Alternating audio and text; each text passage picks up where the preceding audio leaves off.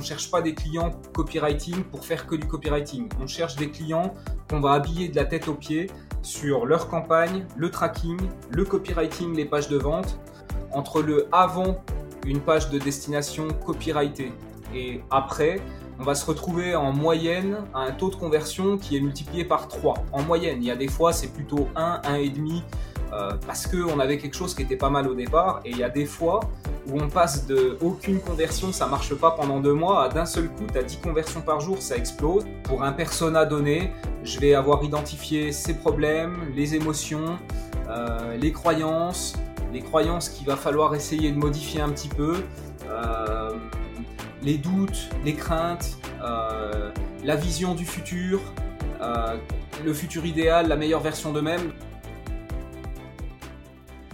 Hello et bienvenue sur le Gripcast, le podcast qui va t'aider à rentabiliser tes investissements publicitaires sur Internet. Je suis Benjamin Turc, je gère l'agence Grip, une agence spécialisée dans la publicité sur Google.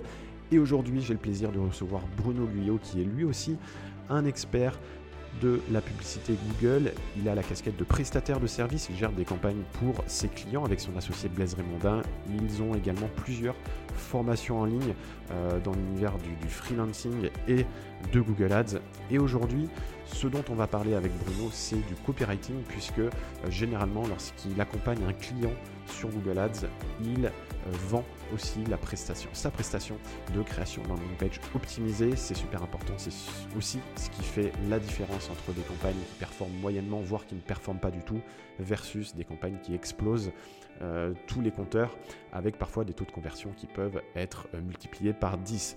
Donc le sujet est super important. On va parler avec Bruno de la manière dont il s'y prend pour créer ses landing pages, de la recherche de marché au tracking, à l'optimisation, à la B-test. C'est un sujet assez dense qu'on a parcouru en une quarantaine de minutes, donc tu as beaucoup de valeur et à la fin de l'épisode, tu devrais pouvoir euh, faire toi-même tes propres pages de vente, surtout que Bruno euh, nous met à, disposition son template. Euh, je vais te mettre tout ça dans les notes de l'épisode sur podcast.grip.fr avec également plusieurs liens de pages, euh, de landing page optimisées que Bruno a réalisées pour ses clients. Comme ça, ça te permettra d'avoir une idée de ce qu'est une landing page optimisée, travaillée pour la performance. Voilà, sans transition, je te laisse avec ma discussion avec Bruno. Salut Bruno, comment ça va? Ça va bien et toi? Ouais, super. Je suis ravi de t'avoir euh, pour mon deuxième épisode euh, du Gripcast. Aujourd'hui, on va parler de, copywriting, même si on, te connaît pas souvent pour, euh, bah, pour d'autres casquettes et pour d'autres compétences. Mais avant de démarrer et, d'aller plein pot sur le sujet, je vais te laisser te présenter donc, et, nous dire qui est, qui est Bruno Guyot en, une minute. Alors, en une minute, qui est Bruno Guyot euh, donc je suis indépendant, je suis prestataire, c'est mon premier métier, prestataire de services. Donc j'accompagne les entreprises euh, à faire de la publicité sur Google, à faire de la publicité rentable évidemment. Ça c'est tout l'enjeu et tout le nerf de la guerre, tout l'intérêt de passer par un consultant. Euh, disons que j'ai des domaines de prédilection, même si c'est vrai que je suis ouvert plus ou moins à tout type d'entreprise.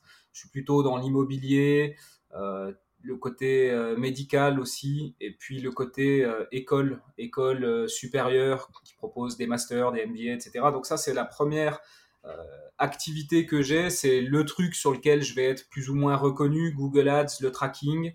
Il y a aussi une troisième porte qui est le copywriting, la création de pages, parce que finalement, les campagnes, la performance des campagnes passe beaucoup, au moins à 60% par la performance de la page et c'est souvent euh, malheureusement négligé. Donc euh, j'ai effectivement cette troisième porte. Après c'est vrai que je suis moins connu dessus parce qu'on cherche pas des clients copywriting pour faire que du copywriting. On cherche des clients qu'on va habiller de la tête aux pieds sur leur campagne, le tracking, le copywriting, les pages de vente. Mais autant on peut venir nous chercher sur la page, sur le côté tracking et sur le côté Google Ads en direct sur ces deux prestations, autant c'est vrai qu'on n'a pas ouvert le copywriting à des clients, comme je disais, de manière indépendante, parce qu'on ne veut pas vendre que ça. C'est un outil qui nous permet de, de bien vendre le reste, en fait, et d'avoir des super performances sur le reste, mais c'est pas un truc qu'on veut développer en soi. Donc ça, c'est pour le côté prestataire. J'ai déjà un peu dépassé la minute, je me dépêche. Euh, on a aussi le côté formation. Donc on vend des formations très avancées sur Google Ads, très avancées pour devenir freelance et gérer entre autres des publicités Google pour des clients. Donc ça, c'est nos formations actuelles. Il y a une formation qui arrive dans un mois, qui est une formation sur tout ce qui est tracking, analytics, mais vraiment au sens large et vraiment très avancé, avec des sujets de pointe comme le, server-side tagging, comme GA4, euh, la mise en place des événements Facebook par la conversion API. Donc il y a, il y a les consent modes de Google, il y a beaucoup de choses qui arrivent là-dedans. Donc ça, c'est l'aspect formation. Et puis dernier point, et je terminerai par ça, on est en train de lancer aussi un incubateur c'est-à-dire qu'aujourd'hui, on a formé à peu près 70 ou 80 freelances à nos méthodes de travail. Ce sont des gens qui sont parfaitement formés, qui ont déjà des clients, qui ont embrassé nos méthodes de travail et qui arrivent à les mettre en œuvre et à obtenir des résultats pour leurs clients. Donc nous, on est en train de finaliser un processus de certification. On va certifier certains d'entre eux qui sont au niveau et on va euh, les faire travailler. On va leur donner du job sous euh, la bannière Blaise et Bruno, on va se regrouper comme un espèce de collectif de freelance qui ont la même méthode de travail, les mêmes convictions, les mêmes valeurs et un niveau de compétence garanti. Et puis on va euh, euh, voilà donner de plus en plus du boulot à ces freelances, tout en restant dans la relation commerciale aussi, mais en étant plus forcément le point de production. Donc on va conserver aussi des clients en direct et de la production, bien sûr. Il faut conserver les mains dedans pour rester à niveau, mais on va transitionner gentiment sur euh, Blaise et Bruno, deux freelances tout seuls qui font de la prestation et de la formation, à Blaise et Bruno, un collectif de freelances avec qui tu peux finalement trouver beaucoup de disponibilité, toutes les compétences. Voilà en gros qui je suis et ce que je fais. Bah écoute, c'est très complet. En plus, moi, je peux témoigner de la qualité de tes formations puisque, bah, puisque j'en ai suivi une. Et, c'est vraiment euh, très quali. D'ailleurs, je mettrai les liens dans les notes de cet épisode. Euh, maintenant, on va hum, enchaîner directement donc, sur le copywriting. Tu as dit, c'est vrai que pour toi, c'était une brique euh, supplémentaire dans ton activité. Ça te permet aussi d'amener les résultats à tes clients. Est-ce que tu as bah, des, témoignages ou, des, ou même des chiffres à apporter sur l'impact que peut avoir une page de vente bien copyrightée sur le résultat de campagne en publicité en ligne? Oui, bien sûr. Alors, tu parles de briques supplémentaires. J'ai presque envie de dire que c'est une brique indispensable. C'est même pas tellement une brique supplémentaire, c'est vraiment une brique indispensable. Pourquoi? Euh, Et ce qui, nous amène sur ta deuxième question, est-ce que tu as des chiffres, des choses? Parce que, bah, typiquement, il y a pas mal de clients euh, sur lesquels on avait des résultats qui étaient assez moyens, assez médiocres, voire des fois pas de résultats du tout, alors que pourtant on est très précautionneux sur les clients avec lesquels on y va. Si on accepte un client, c'est que déjà à la base on y croit. C'est vrai que ça fait une paire d'années qu'on fait ça, on a développé un, un, flair, un nez sur ce qui devrait marcher, ce qui devrait pas marcher. Et quand on va sur un client, en général, c'est qu'on pense que ça va marcher. Donc ça peut arriver parfois qu'on pense que ça puisse marcher, mais que le site soit vraiment pourri. On le dit au client, le client nous dit oui, mais financièrement, euh, la landing page, le copywriting, on verra ça un peu plus tard si ça vous dérange pas. Donc on, le, on lui dit, on lui dit ok, ça nous dérange pas. Par contre, on peut pas démarrer à la performance puisque bah, on a une page qui, à notre avis, sera pas performante. Donc on peut démarrer au forfait pour tester à petit budget. On te respecte, on respecte tes contraintes. Là, il n'y a pas de résultat. Là, on lui dit, il faut absolument la page et euh, les résultats arrivent on avait fait un tableau de chasse, c'est quelque chose que euh, j'avais partagé dans la formation. Alors pour des raisons de confidentialité, je préfère ne pas divulguer le tableau tel quel ici, mais en gros, ce que nous on peut constater, c'est que entre le avant une page de destination copyrightée et après, on va se retrouver en moyenne à un taux de conversion qui est multiplié par 3. En moyenne, il y a des fois c'est plutôt 1, 1,5 euh, parce qu'on avait quelque chose qui était pas mal au départ, et il y a des fois où on passe de aucune conversion, ça marche pas pendant deux mois, à d'un seul coup, tu as 10 conversions par jour, ça explose. Il y en a d'autres, on leur fait x10. Donc, c'est un bloc indispensable et c'est vraiment quelque chose qui va euh, permettre d'obtenir des résultats rentables sur les publicités. C'est vraiment indissociable les deux et le avant-après, il est souvent extraordinaire. Ouais, enfin, je te, je te rejoins là-dessus. C'est vrai que pour moi, c'est là où on a plus d'effet de levier. On peut faire ce qu'on veut dans les campagnes si on n'a pas une page derrière qui, qui, qui rassure, qui qui convertit l'internaute. Hein. On a un prospect euh, qui devient, bah, qui devient, enfin, on un visiteur qui devient prospect. Euh, c'est vraiment là où on a le plus d'impact, où on peut avoir plus d'impact. D'ailleurs, là, le copywriting, j'ai l'impression, dans tous les cas, que c'est une, une compétence, que c'est une pratique qui a le plus en plus de vent en poupe, surtout en France, parce que c'est vrai que d'ailleurs le mot sous-entend que ça vient des États-Unis. C'est vrai, c'est quoi? C'est le fait, c'est le fait d'écrire pour vendre. Au final, hein, on n'en a pas parlé au départ, mais voilà, c'est ça. maintenant, il y a plusieurs façons d'en faire. Moi, ma, moi, la question que j'ai, c'est est-ce que selon toi, il y a une différence entre faire du copywriting, par exemple, écrire un email, écrire une page de vente, et le copywriting d'un point de vue publicité en ligne, CPC euh, Est-ce qu'il y a des différences? Est-ce que pour toi, il y a différentes façons de faire? Et il y en a une qui est spécifique lorsque euh, on fait une landing page euh, dédiée à la publicité en ligne, que ce soit Google ou Facebook ou autre d'ailleurs. Alors c'est une bonne question et c'est finalement une question qui est assez large parce que tu, parles du, du, copywriting dans un email pour une page de vente pour une annonce euh, dans le moteur de recherche, où là on a vraiment des emplacements très très restreints, tu as 30 mots pour le titre 1, 30, mots pour, enfin, 30 caractères pour le titre 2, un tout petit peu plus pour la description, donc là tu n'as vraiment pas grand-chose. Pour moi, il n'y a pas de différence, c'est un, un, process global en fait. Et je pense que je vais plus partir sur l'explication du process global. Et une fois qu'on a bien compris... ma question suivante, donc euh, tu peux y aller. une fois qu'on a bien compris le process global, ensuite les points de détail tels que comment j'écris dans un email, comment j'écris sur ma pub, à ce moment-là, ça devient limpide et facile. En fait, le copywriting, déjà peut-être commencer par expliquer euh, ce que c'est. Pour moi, hein, c'est ma vision, ma définition, mais pour moi, le copywriting, c'est comprendre profondément les gens, comprendre euh, leurs besoins, il va de soi, comprendre la manière dont ils expriment leurs besoins, c'est très important les mots qu'ils vont utiliser puisqu'on va devoir un petit peu comme en PNL, tu vois, tu as ces techniques de calibration où tu dois imiter quelque part euh, la personne que tu as en face de toi, ce qui va euh, lui permettre inconsciemment d'avoir confiance en toi et de t'apprécier. Et ben en fait, on transpose ce principe de PNL de calibration à des mots, à de la rédaction. Et donc, les mots utilisés par les gens, c'est important de pouvoir les reprendre pour qu'ils puissent s'identifier et se dire, tiens, celui-là, il me comprend parce qu'il parle comme moi. Donc ça, c'est la première chose. Ensuite, c'est comprendre, si tu veux, euh, en général, quand on veut vendre quelque chose, ça veut dire qu'on va répondre à un besoin. Ça, c'est hyper important. Euh, si tu réponds pas à un besoin, tu vends pas. Mais répondre à un besoin, ça veut dire comprendre profondément le besoin quand il y a un besoin qui naît chez une personne, ça veut dire que elle est dans une situation aujourd'hui qui ne lui convient pas. Elle a dans sa tête une situation meilleure qu'elle aimerait atteindre. Donc ça, ça nous met déjà euh, deux positions. Une position de départ et puis une position future idéale. Et puis l'idée, c'est qu'avec le copywriting, on va construire le pont avec des mots et une réflexion structurée, organisée. On va construire le pont qui va prendre la personne là où elle est aujourd'hui en galère et que ça lui convient pas pour l'emmener gentiment vers là où elle veut aller. Donc, pour faire ça, il va falloir comprendre qu'est-ce qui lui plaît pas dans sa situation d'aujourd'hui, qu'est-ce qui lui plaît pas d'un point de vue émotionnel, d'un point de vue identitaire, d'un point de vue euh, social. Il y, a, il y, a, plein de raisons pour lesquelles on a des problèmes, mais il faut absolument le comprendre parfaitement. Il faut comprendre les émotions, il faut comprendre les images mentales qui correspondent à cet état qui ne plaît pas à la personne. Par exemple, elle peut se dire, je sais pas, euh, euh, je suis gros, euh, et puis dans sa tête, elle se visualise comme étant gros, par exemple.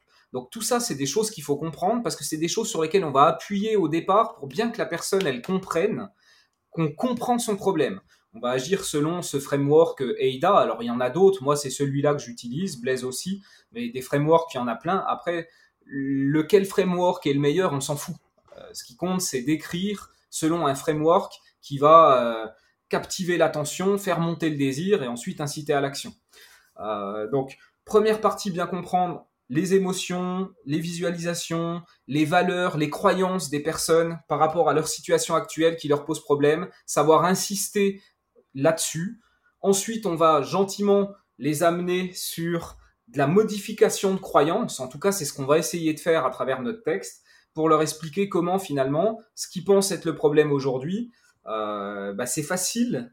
Enfin, c'est facile. en tout cas c'est l'idée qu'on va essayer de leur faire passer, c'est que c'est relativement facile finalement d'arriver à leur vision de la meilleure version d'eux-mêmes. Donc ça, c'est pareil, c'est le deuxième point, le point d'arrivée. Donc de la même façon que le point de départ, il faut comprendre les émotions, les blocages, les valeurs, les images mentales, il faut faire la même chose pour la suite. Et en fonction de ça, bah, tu fais descendre les gens tranquillement en leur expliquant que tu as bien compris leurs problèmes aujourd'hui, que tu as bien compris là où ils veulent aller et que ta solution ou ton produit, c'est justement ce qui va lui permettre d'aller du point A au point B le tout facilement, sans contrainte et pour pas si cher que ça quand tu vois comment ça va te changer la vie. Je pense que là, j'ai bien décrit globalement le processus. Et puis à partir de là, et je finis là-dessus pour répondre à la toute première question, une fois que tu as cette vision complète du persona, de ses problèmes, ses contraintes, ce qu'il veut faire, là où il en est, là où il veut aller, etc., eh bien, tu vas pouvoir injecter ça dans toutes tes communications. Dans une page de vente, tu as beaucoup de place. Tu peux te permettre de faire une page de 10 000 mots. Donc là, tu peux y aller, tu peux développer, etc. Dans ton email, tu auras beaucoup moins de place. Tu vas peut-être aller sur, euh, je sais pas, 400 mots. Après, ça, ça fait des emails peut-être un peu longs. Donc tu vas devoir condenser euh, ta page de vente qui est très grande en un message qui est beaucoup plus court. Donc tu vas aller beaucoup plus à l'essentiel. Tu peux aussi découper ta page de vente en plusieurs emails, ce qui fait que tu as une séquence d'emails qui va euh, l'email numéro 1 correspondra plutôt à attirer l'attention, ensuite l'intérêt, ensuite le désir, ensuite l'action. Donc tu peux mettre ça sous forme d'une séquence d'email. Et puis dans les publicités Google Ads, où tu as très très peu de place, bah là tu vas tester différentes approches. Tu pourrais tester par exemple une pub sur euh, appuyer sur le problème, du genre euh, vous vous sentez gros, vous osez même plus sortir de chez vous tellement vous vous sentez mal. Donc là on aura plutôt une approche problème. Contre ça, on peut tester une approche solution. Euh, dès demain, euh, soyez fiers euh, de rentrer dans vos vêtements trois tailles en dessous. tu vois, c'est des exemples un peu à la con, mais c'est pour illustrer le truc. Et en fait, on va pouvoir tester plein plein d'approches, mais s'adapter au format. L'email, on n'a que 400 mots. la page de vente, on en a 10 000. Et puis le Google Ads, bah, on a peut-être 30 mots. Voilà. Donc là, on a, euh, on a toute ton approche, on a la méthodologie, c'est vrai, de manière assez globale, euh, trouver les mots qu'ils utilisent, comprendre le besoin, etc. etc. Maintenant, concrètement, là, demain, tu as, un nouveau client avec dans, dans, une thématique que tu connais pas particulièrement, avec une offre, euh, certes, qui doit répondre à un besoin, mais tu n'en sais pas plus. Où est-ce que tu commences hein, Par quoi tu démarres concrètement pour démarrer ton process de création de landing page? euh, j'imagine qu'il y a de la recherche client, etc. etc. Mais dis-nous un petit peu plus. On, a envie de se mettre dans tes, hein, dans tes chaussures et de se dire voilà, que fait Bruno? C'est le, début, il doit se lancer sur la création de landing page. Qu'est-ce que tu fais? Euh, étape par étape Alors, euh, pour moi, il y a deux sources, deux sources privilégiées pour pouvoir analyser un marché, comprendre les valeurs, croyances, émotions, etc. des clients. Le premier, c'est si l'entreprise qui fait appel à toi, elle a déjà des clients, bah, le mieux, c'est d'aller contacter les clients existants. Alors après, il y a une segmentation à faire parce que évidemment, euh, quelqu'un qui est client depuis un an, tu vas pas pouvoir lui poser les mêmes questions que quelqu'un qui est client depuis une semaine. Celui qui est client depuis une semaine, ce qui va t'intéresser, c'est l'expérience et que tu lui as proposé parce qu'il s'en souviendra, c'est tout récent. Et c'est aussi le problème qu'il avait qui l'a incité à acheter le produit ou le service. C'est encore tout frais. Il vient juste de régler son problème en achetant ton produit ou ton service, donc c'est encore tout frais. Donc là, sur des clients très récents, ce qui va m'intéresser, c'est comprendre l'expérience qu'on lui a proposée, si c'était à la hauteur de ses attentes, si on peut l'améliorer, si c'est ce à quoi il s'attendait, et bien comprendre le problème. Sur des, clients qui sont plus anciens, on va les contacter, puis on va leur poser des questions en leur disant, OK, bah, euh, tu es client depuis euh, tant de temps, donc euh, tu as eu le temps de bien t'approprier le produit, le service. comment est-ce que ça a changé ta vie?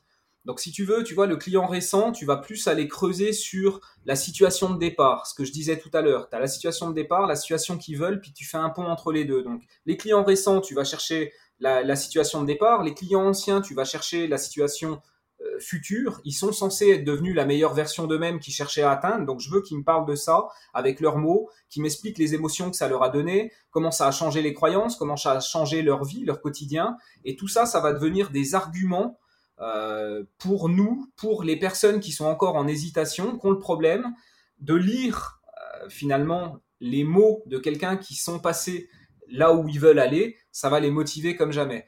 Donc je dirais, première phase, est-ce qu'il y a des clients? S'il y a des clients, on va les interroger. Les clients anciens, les clients nouveaux, on les interroge pas sur la même chose, mais voilà ce qu'on veut obtenir.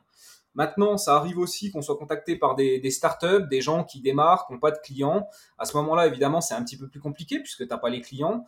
Mais on a un truc qui est magique aujourd'hui, qui s'appelle Internet, où tout le monde raconte sa vie et tout le monde euh, donne son opinion et, et, veut expliquer ce qu'il fait dans sa vie. Ce qui fait que bah, pour nous, marketeurs, c'est euh, bah, génial. Donc en fait, tu vas aller sur des forums qui correspondent à la thématique de ce que tu as proposé des forums, des blogs, tu vas aller regarder les commentaires des blogs, tu vas aller regarder sur Amazon les livres qui parlent de la thématique, tu vas aller regarder les avis euh, sur ces livres, qu'est-ce qui manque dans ce livre, qu'est-ce que j'ai adoré, euh, pourquoi ça, ça a changé ma vie de bien comprendre ça?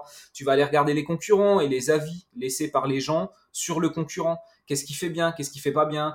Euh, les gens qui ont vraiment apprécié, qu'est-ce qu'ils disent de ce concurrent, en quoi il a changé leur vie? Donc finalement, tu vas aller chercher de la donnée un peu partout sur Internet tu as aussi la possibilité en parallèle de mettre un truc comme Hotjar sur ton site, puis de faire des petits sondages du genre bonjour, euh, qu'est-ce qui vous manque pour passer votre commande maintenant, par exemple? Ou alors, qu'est-ce qui vous amène aujourd'hui? C'est quoi votre problème? Qu'est-ce que vous cherchez à résoudre? Tout ça, c'est de la recherche qualitative où tu poses les bonnes questions aux gens et tu gardes en tête que ce que tu veux comprendre, c'est l'état initial, avec le problème, les émotions, les croyances, qu'est-ce qui fait chier là, aujourd'hui, l'état futur que tu cherches à atteindre, qu'est-ce que tu penses que tu ressentiras quand tu seras dans cet état-là, qu'est-ce que ça va changer dans ta vie, comment ça va changer tes croyances, t'impacter? Et on va rechercher par toutes les sources possibles, soit les clients, c'est ce qui à privilégier, soit, bah, ma foi, de la donnée sur Internet ou du sondage sur ton site, ou éventuellement euh, des emails aussi à des abonnés. Euh, on n'a pas de clients, mais on peut très bien avoir commencé à faire du contenu, avoir des abonnés, des premiers abonnés à la newsletter. On va les questionner. Et voilà concrètement ce que je fais. D'accord, donc là on est sur la phase recherche. Hein, c'est vraiment c'est la recherche de marché et c'est j'imagine ce qui prend le plus de temps oui. Euh, lorsqu'il faut créer une page. Bah, clairement, après, voilà, j'ai pas de tabou hein, sur les prix. Nous, chez nous, une page copyrightée, en moyenne, ça se vend aux alentours de 5000 euros. Elle est créée, copyrightée complètement. C'est généralement des pages assez longues et elle est complètement traquée. D'accord? On met le tracking, etc. Donc, c'est une page clé en main prête à être activée sur des campagnes publicitaires. C'est aux alentours de 5000 balles. Il faut savoir que la recherche de marché, rien que la recherche de marché, ça peut prendre, ça prend en moyenne entre 6 et 8 heures. Et puis ensuite, derrière, tu as euh, bah, toute la phase de création graphique avec euh, la rédaction aussi, euh, plus bah, voilà, le tracking, comme je disais. Donc, c'est énormément de travail de créer une page de vente. Et c'est pour ça aussi que nous, c'est pas une activité qu'on pousse pour prendre des clients en one shot. Nous, c'est des choses qu'on vend accessoirement pour nos campagnes parce que ça prend énormément de temps. Finalement, si tu vois, on n'est que deux, si on devait faire que des pages de copywriting, bah, on en ferait peut-être, euh, je sais pas, 10, 12 dans le mois, mais ça va pas plus loin, tu es vite limité. Quoi.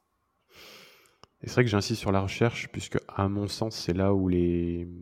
où la plupart des gens se trompent. Ils, vont directement sur la page et ils, essayent de rédiger un truc sans avoir pris le temps au préalable d'avoir fait toute la recherche, alors que alors que ce que ça sous-entend, même quand on t'entend parler, c'est que c'est la base de tout et c'est selon la qualité et la profondeur de la recherche de marché que tu vas faire au départ, c'est ça qui va, qui va derrière jouer sur la qualité et, plus tu feras une recherche complète, plus la page sera performante, j'imagine. Ouais, c'est exactement ça. Je peux te donner un exemple euh, de, mes pages de vente à moi la page de vente de l'accélérateur, par exemple. L'accélérateur, donc la formation pour les freelances, elle vaut 2700 euros. Je veux dire, c'est quand même un prix qui est conséquent. On a un taux de conversion sur cette page de 2,7%. Des gens qui vont acheter une formation à 2700 euros. Et eh ben franchement, 2,7% euh, de taux de conversion sur un produit à ce prix-là, mmh. Bah, c'est énorme. Et en fait, pourquoi on a un aussi bon taux de conversion là-dessus? Parce que c'est une page qui m'a fallu euh, je pense que j'ai étudié le marché pendant à peu près 15 heures. J'ai été plus loin que ce que je fais euh, pour certains clients, euh, mais c'est aussi une histoire de rapport temps-prix. Si j'avais dû me facturer le travail que j'ai fait pour faire ma page de vente de l'accélérateur, je me serais pas facturé 5000, mais sans doute 10.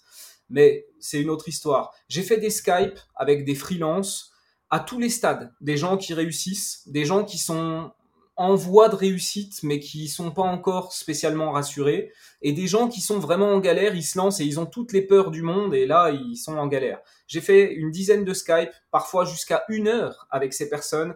J'ai fait le transcript. J'ai vraiment fait un énorme travail. Ça, plus ma connaissance du marché, plus euh, tous les gens avec qui j'ai pu interagir, ma mailing list à qui j'ai posé des questions, etc. Tout ça, ça m'a permis de rédiger une page je dirais qu'il y a au moins une personne sur deux, on doit être un petit peu plus que ça, que quand ils achètent la formation, je les appelle systématiquement, ils me disent j'ai lu ta page et franchement c'était incroyable parce que j'ai l'impression qu'elle était écrite pour moi. J'ai des dizaines et des dizaines et des dizaines de personnes qui m'ont dit ça. Et en fait le secret du taux de conversion c'est ça. C'est si les gens ils arrivent sur la page et ils se disent putain mais ce mec il lit dans ma tête, c'est pas possible. Toutes les phrases que je suis en train de lire les unes après les autres, c'est des trucs que je me dis et, je me le dis de la même façon qu'il est en train de le dire sur sa page, elle est où la caméra, tu vois? Et forcément, quand un truc comme ça, ça résonne de fou à l'intérieur de toi, ça secoue tes émotions, tes croyances, ça te donne tellement envie, tu te dis putain, mais en fait, euh, oui, oui. Et c'est exactement l'objectif qu'on cherche à atteindre avec une bonne page de vente, peu importe le domaine d'activité. C'est vrai qu'on dit parfois que le copywriting, c'est d'expliquer aux gens leurs problèmes d'une meilleure façon qu'ils ne le feraient eux-mêmes. Hein, c'est ça, c'est lire dans la tête des gens pour que bah, quand ils arrivent sur, leur page, euh, sur la page, ils se disent Ah ouais, c'est bah, ça quoi, c'est moi. Et, c'est vrai que ça peut être euh, hyper, euh, même, comment dire, hyper perturbant quoi, pour, pour certaines personnes. maintenant, Maintenant qu'on a la page, euh, est-ce que tu as un process une fois que la page est en ligne? Alors, tu parlais de tracking aussi euh, tout à l'heure, que toutes tes pages étaient, étaient traquées. Est-ce que tu as un process derrière pour euh, tester tes pages et les améliorer ensuite au fil du temps, une fois que tu as des retours sur les, bah, sur les performances? Ouais, alors du coup, je vais reprendre où j'en étais resté avant, c'est-à-dire à la fin de la recherche.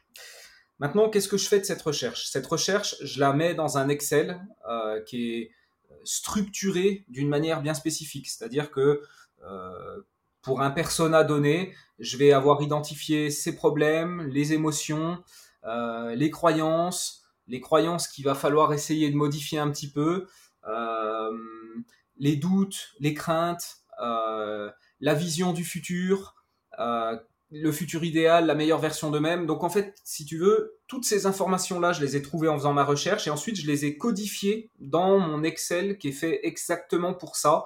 Et je vais me retrouver avec que des mots de clients, mais qui vont être euh, structurés. Ensuite, je mets en place le tracking sur la page. Donc, euh, une fois que j'ai fait ça, je vais évidemment structurer ma page. Je me suis créé un template AIDA avec les différentes structures que je vais remplir au fur et à mesure. Il y en a que je vais effacer parce qu'elles ne seront pas pertinentes pour ce, client-là, cette activité, mais euh, je pars de mon template à moi que j'ai mis des heures. J'ai créé un template de fou. Euh, bref. Ensuite, je fais toute ma rédaction. Ensuite, j'intègre sur Unbounce. Après, c'est Unbounce ou un autre. Moi, j'utilise Unbounce, mais j'ai pas d'action chez eux. Il y a plein de logiciels de landing page. Je fais la partie graphique. Donc là, on est d'accord. Unbounce, c'est le logiciel qui va te permettre de mettre ta page en ligne euh, et de la modifier. Exactement, c'est ça. Si tu veux, on reviendra un tout petit peu sur Unbounce euh, mm. après parce que c'est intéressant, il y a des choses à dire. Mais globalement, voilà, je fais l'intégration graphique et l'intégration du texte. Ensuite, je vais mettre en place le tracking. Donc le tracking, je mets toujours le même. Nous, on fait majoritairement des pages pour de la génération de prospects, donc des pages avec un formulaire. On fait pas trop de pages pour le e-commerce, euh, sans doute parce qu'on a moins de e-commerce que de lead gen. Nous, on est plutôt sur la lead gen. Mais bref, donc je vais traquer le formulaire, évidemment. Euh, et puis je vais traquer aussi, dans un premier temps, le, taux. Tu traques ça comment? Tu mets, un, tu mets un Google Tag Manager tu, tu, tu fais ça avec Google Tag Manager, ouais? Exactement. Google Tag Manager, Google Analytics, Hotjar, c'est vraiment les trois outils que je vais mettre sur ces pages. Et puis ce qui va m'intéresser, c'est de, évidemment, mesurer le taux de conversion du formulaire, de voir aussi un peu le taux de scroll euh, selon les intentions tu vois, parce qu'après, tu mets tout en relation. C'est-à-dire que la page, tu l'as fait pour vendre, mais tu l'as fait aussi en ayant bien en tête que derrière, toi, tu fais de la publicité sur Google et que tu vas attirer des intentions de recherche plus ou moins différentes. Donc, tu vas mettre ça en ligne, tu vas regarder un petit peu ce que ça donne, à la fois le taux de scroll. Sur Hotjar, tu peux aussi avoir une notion de clic, de scroll, etc. Donc les deux se complètent bien. Ce que tu veux, Parce que le taux de scroll, excuse-moi, mais le taux de scroll, c'est tu le tu le traques via quel outil? Sur Hotjar ou sur Tag Manager? Les deux.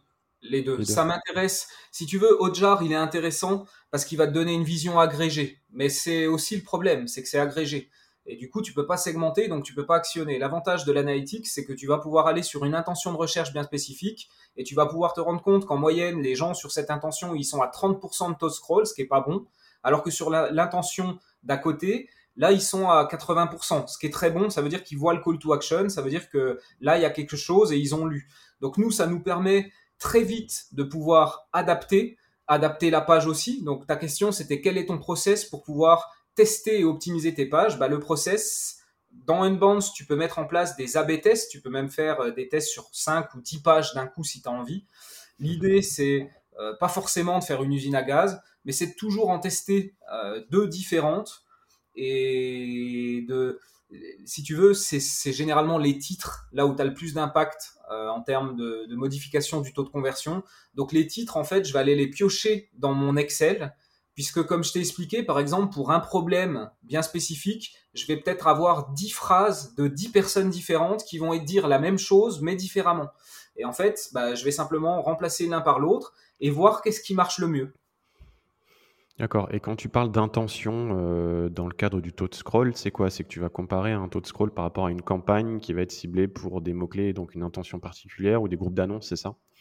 Ouais, euh, alors pour moi, une intention de recherche, généralement, c'est un mot-clé, même si pour une intention spécifique, on peut avoir plusieurs mots-clés qui sont vraiment avec la même intention. Mais pour faire simple, disons un mot-clé, une intention.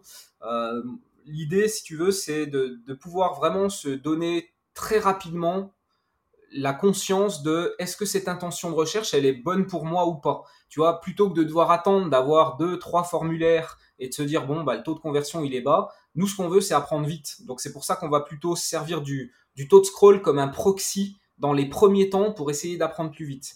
Et puis il y a une dernière chose peut-être que j'ai envie de dire par rapport à mon process pour les pages, c'est que nous ce qu'on fait c'est que une intention de recherche, il a une page spécifique. Donc en fait, on fait une page générique qu'on a copyrighté, etc. Mais ensuite, on va être susceptible pour chaque intention de recherche de faire des micros ajustements de manière dynamique. Donc tu as une seule page, mais tu vas modifier des éléments dessus en fonction d'autres éléments. Donc là, par exemple, tel mot-clé, je vais modifier la page pour que dans les titres de ma page, ça reflète vraiment cette intention-là un autre mot-clé, c'est toujours la même page, mais je la modifie dynamiquement d'une autre manière, de sorte à ce que ça reflète plus. Ce qui compte, c'est vraiment la pertinence. Donc si tu veux, tu as ces deux dimensions. D'un côté, j'adapte ma page le plus possible à une intention de recherche, et d'un autre côté, j'ab teste en permanence pour essayer de faire monter le taux de conversion. Et donc, tu veux dire que pour les, modifications dynamiques, c'est en quelque sorte euh, un genre de texte à trous qui va être remplacé selon, euh, bah, par exemple, ce qu'a euh, tapé l'internaute Ce serait plus un texte par défaut qui sera remplacé en fonction d'un paramètre d'URL. Alors, c'est un peu technique, mais pour faire simple. on peut y aller, hein, t'inquiète pas. Pour faire simple. on peut y aller dans la technique. Ok, ok. Pour faire simple, au niveau de ma publicité Google, je vais passer un paramètre d'URL qui va notamment être le mot-clé que je cible. Et quand la personne arrive sur la page, le fait d'avoir ce paramètre m'a permis, moi, en amont, de dire, bah, s'il y a ce paramètre, alors tu vas remplacer le texte par défaut par celui-là, et tu vas remplacer le texte par défaut ici par celui-là.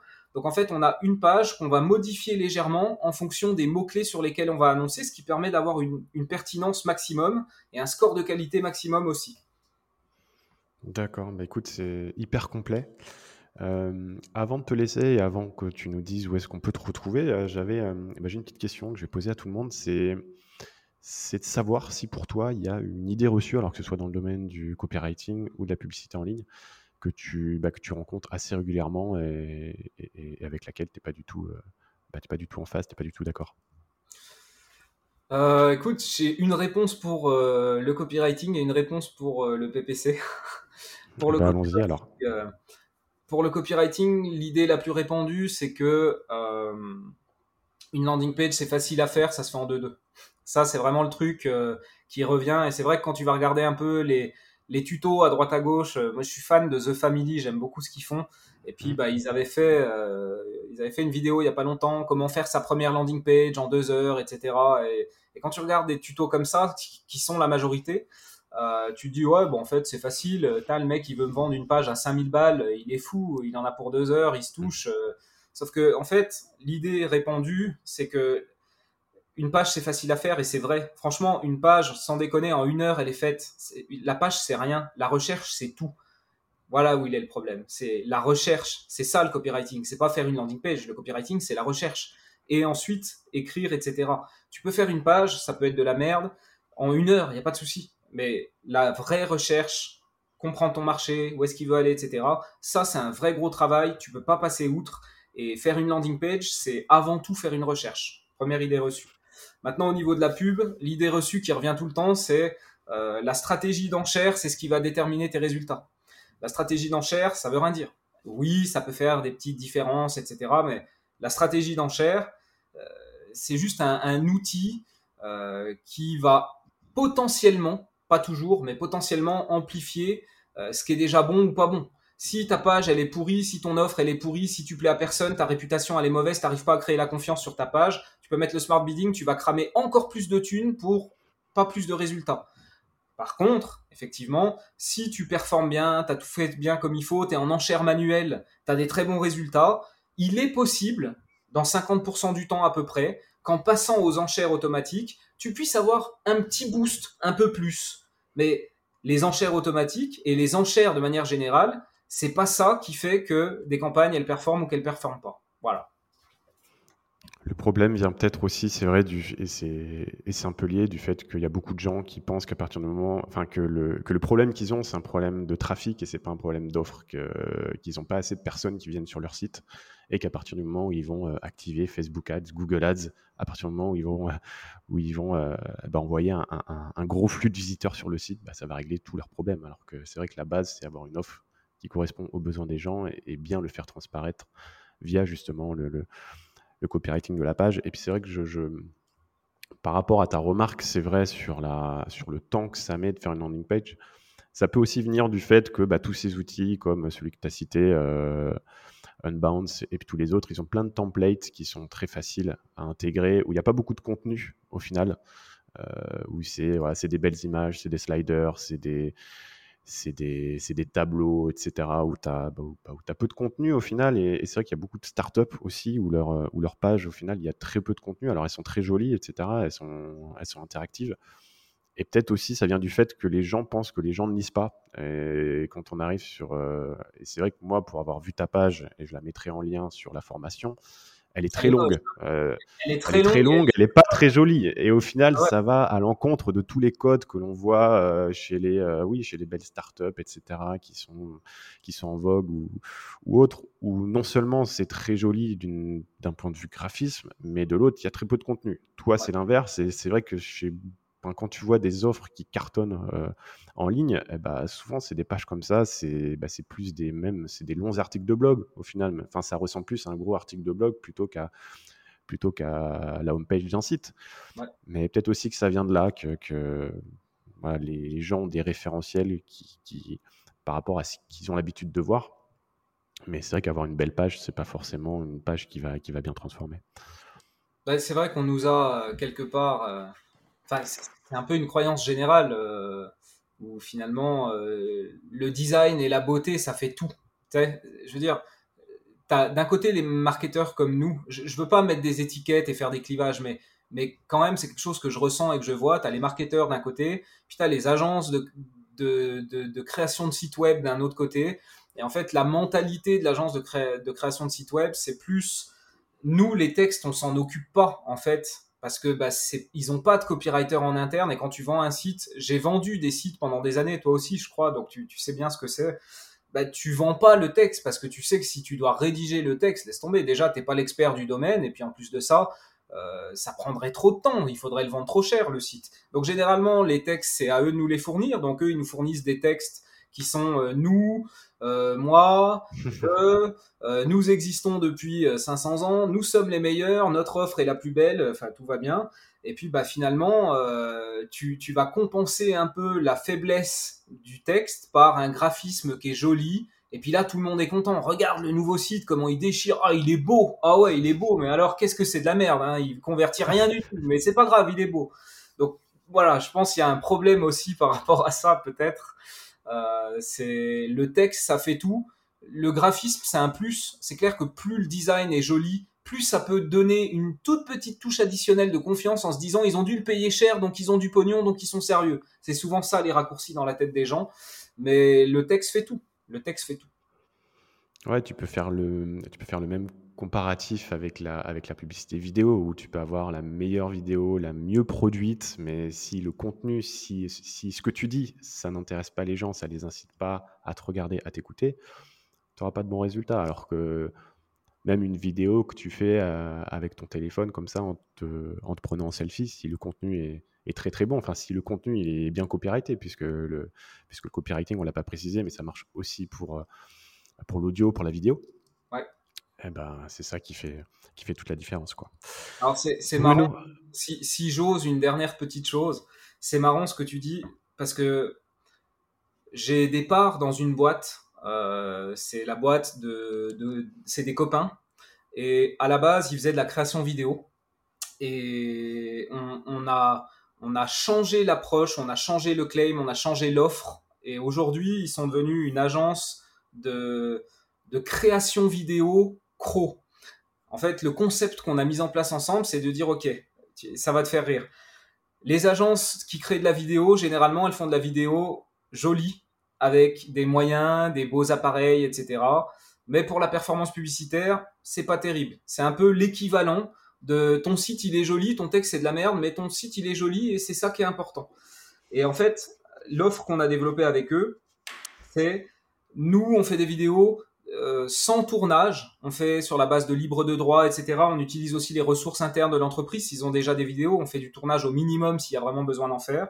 Mais par contre, on a tout basé sur le fait de vendre des variantes et un processus d'optimisation exactement comme on fait sur les landing pages. Donc, les scénarios sont des scénarios copyrightés qui sont l'équivalent de ce qu'on peut avoir sur une page de vente copyrightée. Et derrière, on fait plein de variantes différentes qui correspondent soit aux différents personas, soit aux différentes manières de dire les choses et on va faire de la publicité sous forme de tiens, voilà cinq annonces vidéo et tu vas regarder laquelle est la meilleure, tu vas éliminer les autres et une fois qu'on a un, vainqueur, on va de nouveau créer des variantes et challenger. Donc on amène du croc euh, dans la vidéo. En fait, on est en train de faire à la vidéo la même chose que ce qu'on a fait au site web avec les landing pages. Voilà. Et donc le croc, hein, c'est euh, exactement ce que tu dis. Et donc le CRO, c'est Conversion Rate Optimisation, donc optimisation du taux de conversion. Ouais, on n'a pas. Il y a beaucoup d'anglicisme aussi dans notre domaine, mais euh, voilà, c'est bien, de, bien de préciser aussi. Bruno, en tout cas, euh, merci. C'est, je pense que là, on a fait le tour et on a, et on a déjà beaucoup d'infos. Je pense que pour tous ceux qui nous écoutent, là, ils peuvent d'ores et déjà se lancer dans la création de leur landing page, si c'est pas déjà fait. Euh, où est-ce qu'on peut te retrouver euh, et même retrouver certaines de tes pages, peut-être sur Internet? Alors, je mettrai tous les liens, mais pour te contacter, si on veut, bah, si on veut voir ce que tu as fait, même sur tes, sur tes différentes landing pages à toi, où est-ce qu'on va? Alors, le site institutionnel entre guillemets, c'est blaisebruno.com. Donc ça, c'est le site, euh, voilà, vitrine pour euh, notre entité, Blaise Bruno. Moi, j'ai un site à moi encore euh, qui s'appelle Bruno Guyot sur lequel j'ai mon blog. Donc là, c'est plus des ressources, etc. D'ailleurs, pour ce podcast, j'ai préparé un fichier. Tu pourras mettre en lien si tu veux bien. Vous allez sur bruno brunoguyot.com slash copywriting tout simplement. Et là, vous pourrez télécharger euh, le modèle Excel dont je parle pour avoir justement euh, la catégorisation. Donc comme ça, entre le podcast où je pense qu'on a fait un bon travail pour expliquer la méthode, plus le, Excel que vous allez pouvoir télécharger gratuitement contre un email et qui vous donnera toute la structuration, bah là vous allez vraiment pouvoir vous mettre à faire du copywriting et à avancer. Ah bah. Euh, Sinon, je suis sur euh, YouTube, Twitter, euh, LinkedIn, euh, voilà, classique. Un peu partout. On tape Bruno Guyot, t'as pas d'homonyme, c'est toi qui squatte le premier résultat de Google. J'ai pas mal d'homonymes, mais effectivement, je les ai mis un peu Ils sont un peu moins bons. c'est ça. Ok, bah moi je mettrai tout ça sur podcast.grip.fr. Il y aura l'épisode à écouter et toutes les notes vers les différentes, bah, vers les différents outils et vers tout ce dont on a parlé aujourd'hui. En tout cas, merci encore Bruno. Euh, et puis je te dis euh, sûrement euh, à une prochaine pour un autre épisode. Avec grand plaisir. À tout bientôt. À bientôt. Ciao.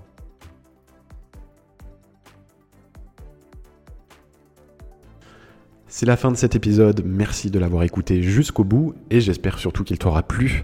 Pour me pousser à continuer l'aventure et à inviter toujours plus d'invités prestigieux, j'ai besoin de ta contribution. J'aimerais que tu prennes deux minutes pour te connecter à ta plateforme d'écoute préférée afin de me laisser un avis. 5 étoiles de préférence, c'est très simple et surtout ça m'aidera beaucoup. Allez, quant à moi, je te laisse et je te dis à très vite pour un prochain épisode. Bye bye.